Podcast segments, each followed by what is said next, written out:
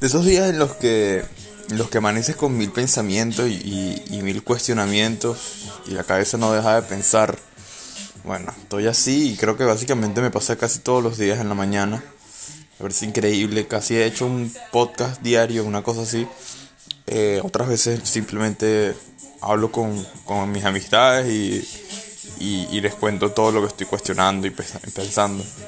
Esta mañana amanecí pensando en, en las relaciones eh, y, más hablando de un ámbito de, por ejemplo, amigos con derecho o, novia o cosas así.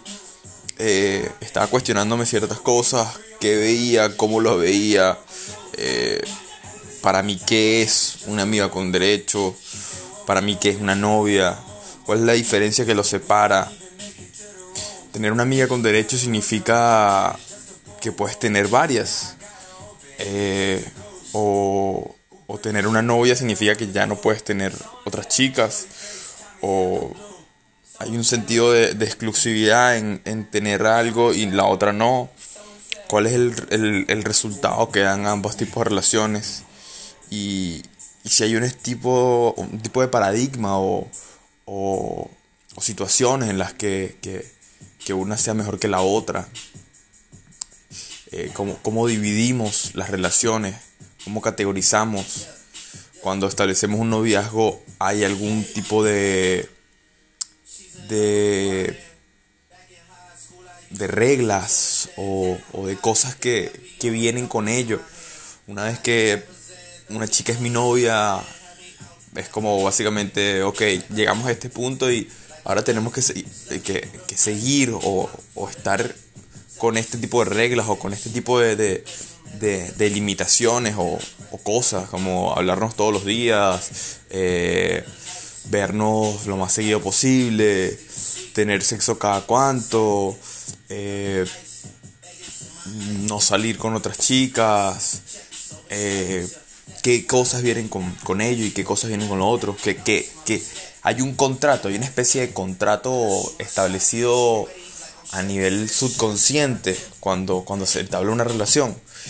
Y no está eso cuando tenemos una amiga con derecho. Eh, son huevonadas, son huevonadas de, de, mi mente porque la verdad, hace, hace muy poco que salí de una micro relación porque duró menos de un mes eh, una chica y, y siento que que las cosas no funcionaron porque no estábamos claros.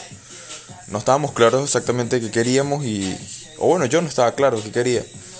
Y me pregunto si sé qué quiero. O si de verdad quiero algo así. Eh, y cuestionándome cosas. Llego a ningún lado, pero, pero es importante, es importante esto. Es importante que pensar muchas veces lo damos por entredicho, pero la verdad muy pocas veces nos ponemos a pensar en lo que pensamos. Es un ejercicio bastante extraño, porque creemos que tenemos las cosas ya preestablecidas o, o, o, bueno, ya sabemos que vamos a reaccionar de determinada manera, pero nunca nos hemos cuestionado si esa es la mejor o la forma más cómoda de reaccionar ante algo. ¿Qué quiero decir? Si alguien, si yo estoy con una chica, una novia, y esa chica eh, me es infiel, yo, ¿cómo voy a reaccionar? Y si esa reacción es la reacción que, que ya, ¿sabes? Que, que está preestablecida, o sea, al ser tiene una traición, que viene detrás de la traición, que viene después de todos mis pensamientos, qué me voy a decir. Todo ese tipo de cosas son las que yo me cuestiono. Porque me parece muy interesante muy interesante el previo, el trabajar con ese, con ese, con ese espacio que, hay entre, entre la situación y la acción o reacción que viene luego de la situación. Eh, me parece muy, muy, muy interesante porque creo que, creo que la narrativa, creo que ya lo he dicho varias veces en, en este podcast, la narrativa es lo vital acerca de lo que nos sucede. La narrativa, lo que viene detrás, lo que viene antes de la emoción. Porque la emoción no la podemos cambiar, la emoción no la podemos mitigar, la emoción es y es, y ya, y hay que aceptarla como es. Pero la emoción no viene directamente luego de la situación. Viene la situación, luego viene la narrativa y ahí viene la emoción. Es muy difícil o hay muy pocas situaciones en la vida en las cuales la situación directamente evoca una emoción. Siempre hay algo en el medio que es la narrativa, lo que nos decimos acerca de lo que sucede. Y, y aquí estoy pensando, huevo, nada, como siempre, cuestionándome la narrativa. ¿Qué narrativa tengo yo ante un noviazgo? ¿Qué narrativa tengo yo ante una relación de amigos con derecho? ¿Qué narrativa tengo yo ante una traición? ¿Qué narrativa tengo yo ante un,